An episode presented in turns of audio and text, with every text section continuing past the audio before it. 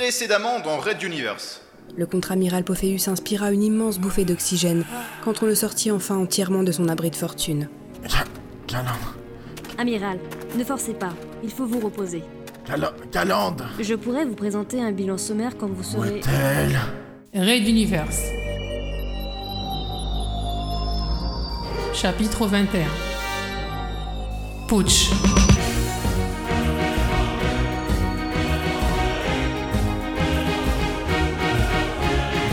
Épisode 4.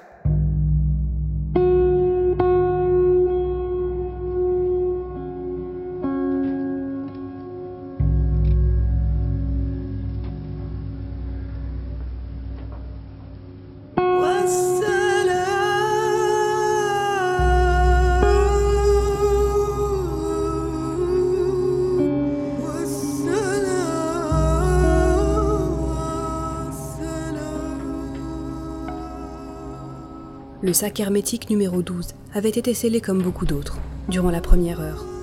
On tenait la civière du contre-amiral pour qu'il puisse être assis, face à celle qu'il aimait. L'aspirante rongeait son frein. Deux orthoptères étaient déjà en route pour récupérer le ministre. Compte tenu de la situation, le fait qu'il ait survécu prenait une tournure capitale pour toute l'humanité. Chaque minute comptait. Ouvrez le sac. Mais amiral, Ouvrez-le. Elle fit signe à un des préposés qui glissa la lame d'un cutter sur le pourtour supérieur du sac, puis il saisit l'un des bords et le souleva suffisamment pour qu'Opophéus en voie bien le contenu.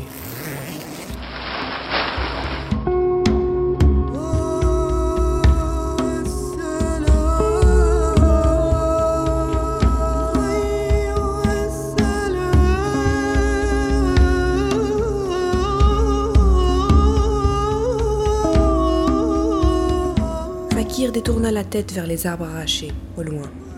Aucun des corps retrouvés dans la résidence n'était entier. En fait, souvent, on n'avait découvert que quelques morceaux, des tissus brûlés et mêlés au reste des vêtements, des os calcinés. Et cela valait peut-être mieux pour eux. Plus le corps était détruit, plus la mort avait été rapide. Et le cadavre de la femme dans le sac numéro 12 ne faisait pas exception. Elle entendit alors derrière elle quelque chose d'inattendu, une réaction déplacée, malsaine.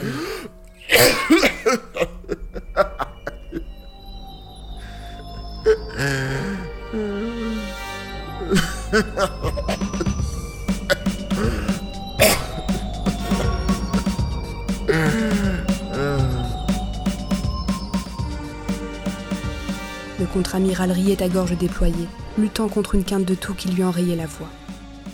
Tous l'observaient, ne sachant quelle attitude adopter.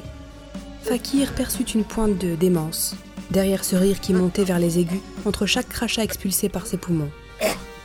Elle fit signe de refermer le sac et d'éloigner la civière sans demander l'avis de Pophéus. Il se trouvait en état de choc, c'était une évidence. Elle n'aurait jamais dû céder à sa requête. La vue du corps meurtri de la femme qu'il aimait l'avait profondément touché.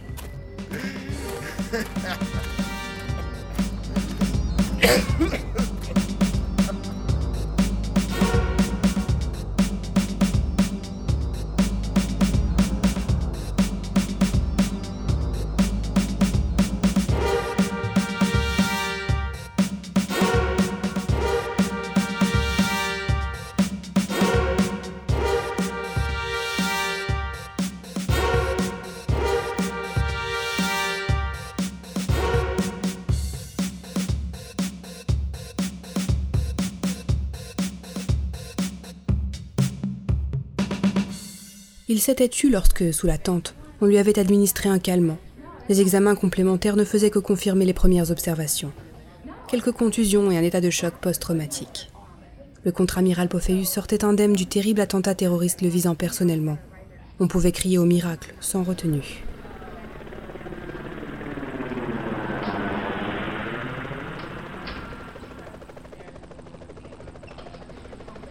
Un des deux orthoptères s'était posé à une dizaine de mètres, les turbines allumées, tandis que l'autre, tel un aigle à la recherche d'une proie, effectuait des cercles autour de la propriété. Plusieurs groupes de chasseurs des forces spatiales passèrent à haute altitude. La nouvelle que le ministre responsable des services de sécurité planétaire avait survécu circulait déjà, et les mutualistes devaient forcément se tenir informés. L'aspirante Fakir expliquait au médecin que la section médicale des forces mentales allait prendre le relais et qu'on devait évacuer immédiatement leur chef, lorsque celui-ci fit signe. Elle s'approcha, toujours inquiète de ce petit sourire qui ne le quittait pas, dominée par ce regard où une étincelle noire laissait présager en permanence les pires intentions. Monsieur, nous allons vous transférer d'ici quelques minutes. Oui, ma petite, bien sûr. Contacte le Centralcom et dis-leur d'activer le plan poisson à pattes. Et bouge tes jolies fesses, c'est très urgent. Poisson à pattes Euh, je... Oui, amiral. Fakir courut vers l'orthoptère, troublée. Elle n'avait pas souvent eu l'occasion de se retrouver en présence du ministre, mais elle était certaine que ce style de langage ne lui était pas coutumier. Dès son arrivée, on lui donna un casque et elle transmit l'ordre, ignorant comme probablement les opérateurs des communications de Materwan Centrum de quoi il retournait. Déjà, on amenait la civière du contre-amiral où celui-ci reposait, les yeux fermés, les doigts croisés sur la poitrine, un petit sourire vissé sur les lèvres. Une véritable icône de la méditation bienheureuse.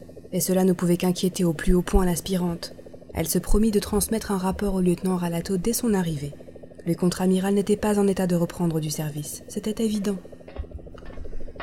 Il fut installé dans un des fauteuils de l'arrière, spécialement aménagé pour les déplacements des personnalités, et Fakir claqua personnellement la porte alors que l'appareil s'élevait. Les paupières de Pophéus ne s'étaient pas ouvertes. Le sourire était moins prononcé, presque inexistant.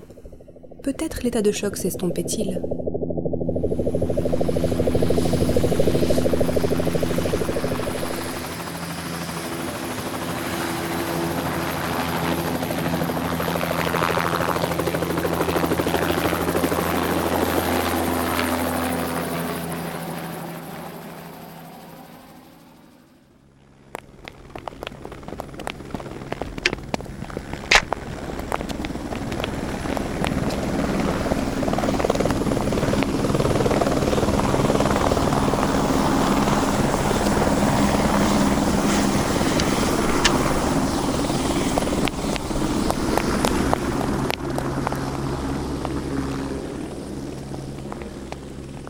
Quelques minutes plus tard, l'orthoptère se posait en douceur sur le toit du ministère de la Sécurité.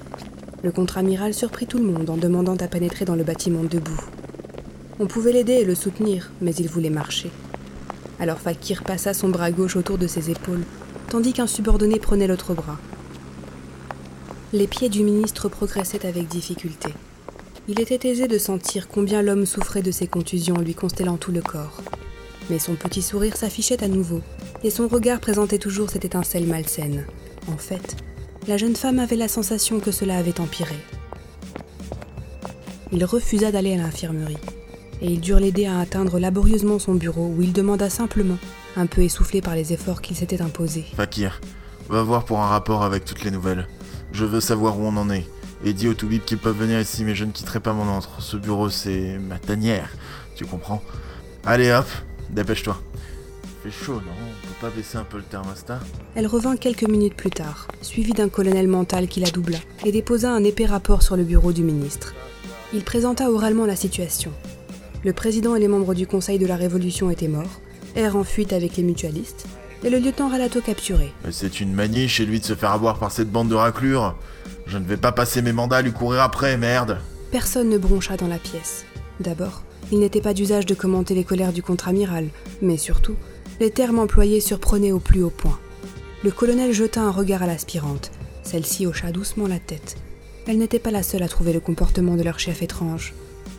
La situation ne laissait pourtant pas de choix possible. Le contre-amiral Pophéus était la dernière personne avec un pouvoir exécutif légitime, alors que l'État vivait une crise sans précédent depuis la révolution Castix. On devait lui confier les rênes, quoi qu'on en pense. Le communicateur sur le bureau sonna, et le ministre, contre toute attente, fit signe à Fakir de répondre tout en se grattant la nuque. La jeune femme s'exécuta, décrocha le combiné et transmit l'information. Monsieur, un individu reconnu comme le professeur Carmack demande à vous rencontrer. Que devons-nous faire? Pophéus se redressa soudain, l'air joyeux, ouvrant des yeux plus noirs que jamais. Carmack, ce vieux traître Mais qu'il vienne, bien sûr Un peu de sport me fera le plus grand bien. Et il se lança à nouveau dans un rire, à la limite de la démence.